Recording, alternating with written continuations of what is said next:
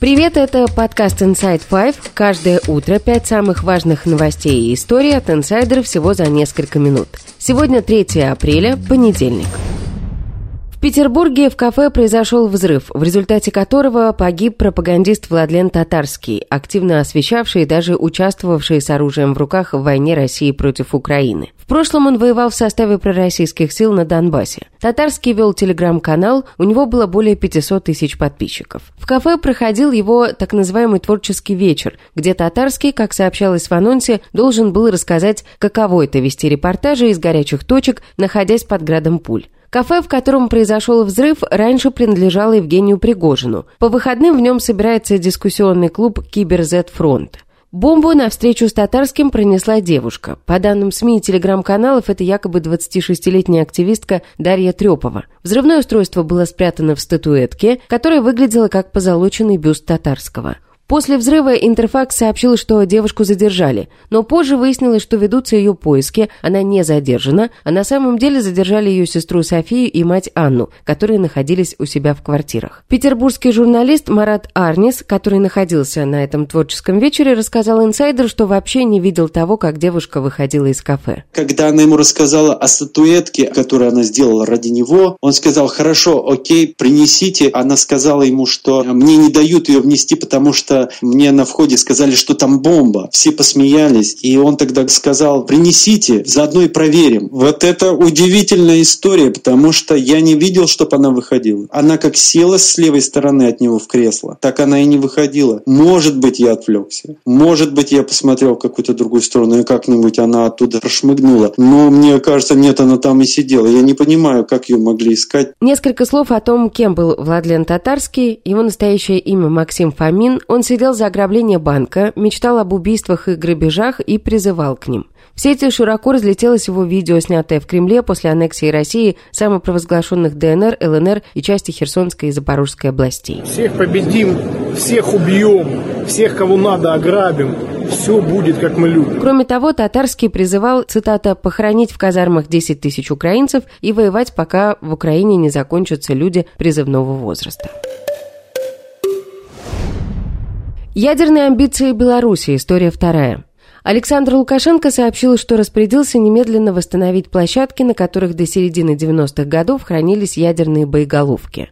Он рассказал, что в Беларуси создана и готова вся инфраструктура для тактического ядерного оружия и подчеркнул, что страна предполагает договориться с Россией и о размещении на своей территории стратегического ядерного оружия. Эксперт по ядерной безопасности Института исследований ООН в области разоружения Павел Подвиг рассказал инсайдер, что к заявлениям Лукашенко следует относиться скептически. Ранее в марте Владимир Путин объявил о строительстве хранилища для тактического ядерного оружия в Беларуси. Военные эксперты, с которыми поговорил инсайдер, отмечали, что никто ничего пока никуда не перемещает, эта история тянется еще с 2021 года, а цель – усилить давление на Запад. Это делается в контексте требований России вывести американское ядерное оружие из Европы, чтобы ослабить военно-политическое единство НАТО.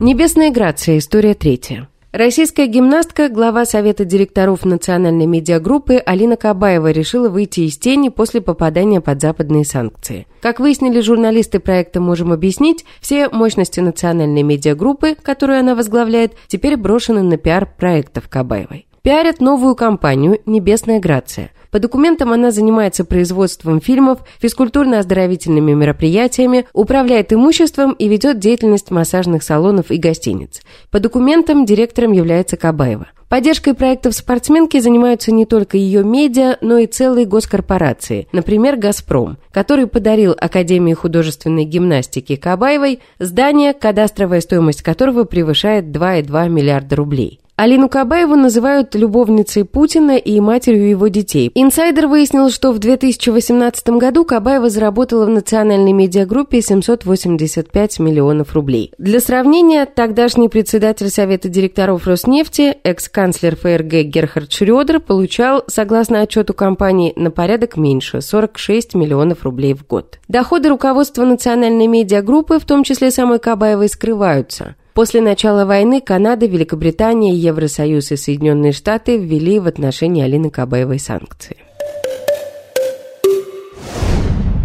История четвертая, еще немного об окружении Путина. Американская газета «Вашингтон-Пост» и Международный консорциум журналистов-расследователей обнаружили документы, которые доказывают финансовые связи олигарха Романа Абрамовича и Владимира Путина. Путин купил для бывшей учительницы, она проживает в Израиле, квартиру через офшор Абрамовича.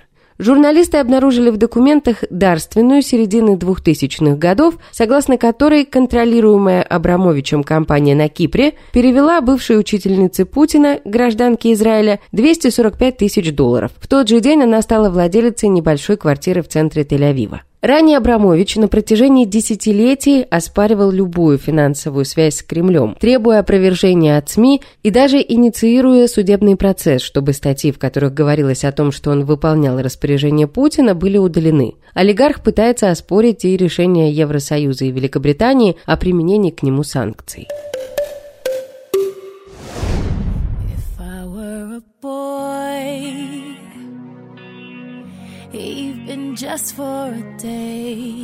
И история пятая. На шоу «Голос», выходящем на Первом канале, песню Бьонсе, которая называется «If I Were a Boy», «Если бы я была мальчиком», перевели как «Если у меня будет мальчик». Композицию исполнила певица Наталья Подольская. Об этой истории в телеграм-канале рассказала Ксения Собчак. Неправильный перевод был указан в титрах, открывающих номер. Эту песню до принятия закона о так называемой пропаганде ЛГБТ исполняли и другие участники «Голоса», и тогда в титрах песня переводилась так, как она и переводится. Песня Бьонсе, вышедшая в 2008 году, посвящена проблемам гендерного неравенства. В ней певица рассказывает о том, как вела бы себя, если бы она была мужчиной. С момента подписания закона о так называемой пропаганде ЛГБТ в России было множество абсурдных действий не только со стороны властей, но и от граждан. В Ставропольском крае, например, проводили проверку в отношении детского сада из-за лавочек, выкрашенных в цвета радуги. Проверка началась после жалобы местного жителя, который написал заявление в полицию. В январе проходящий в Санкт-Петербурге театральный фестиваль «Радуга» был вынужден сменить свое название. Фестиваль существовал под этим названием с 2000 года. И это все на сегодня. Вы слушали подкаст Inside Five.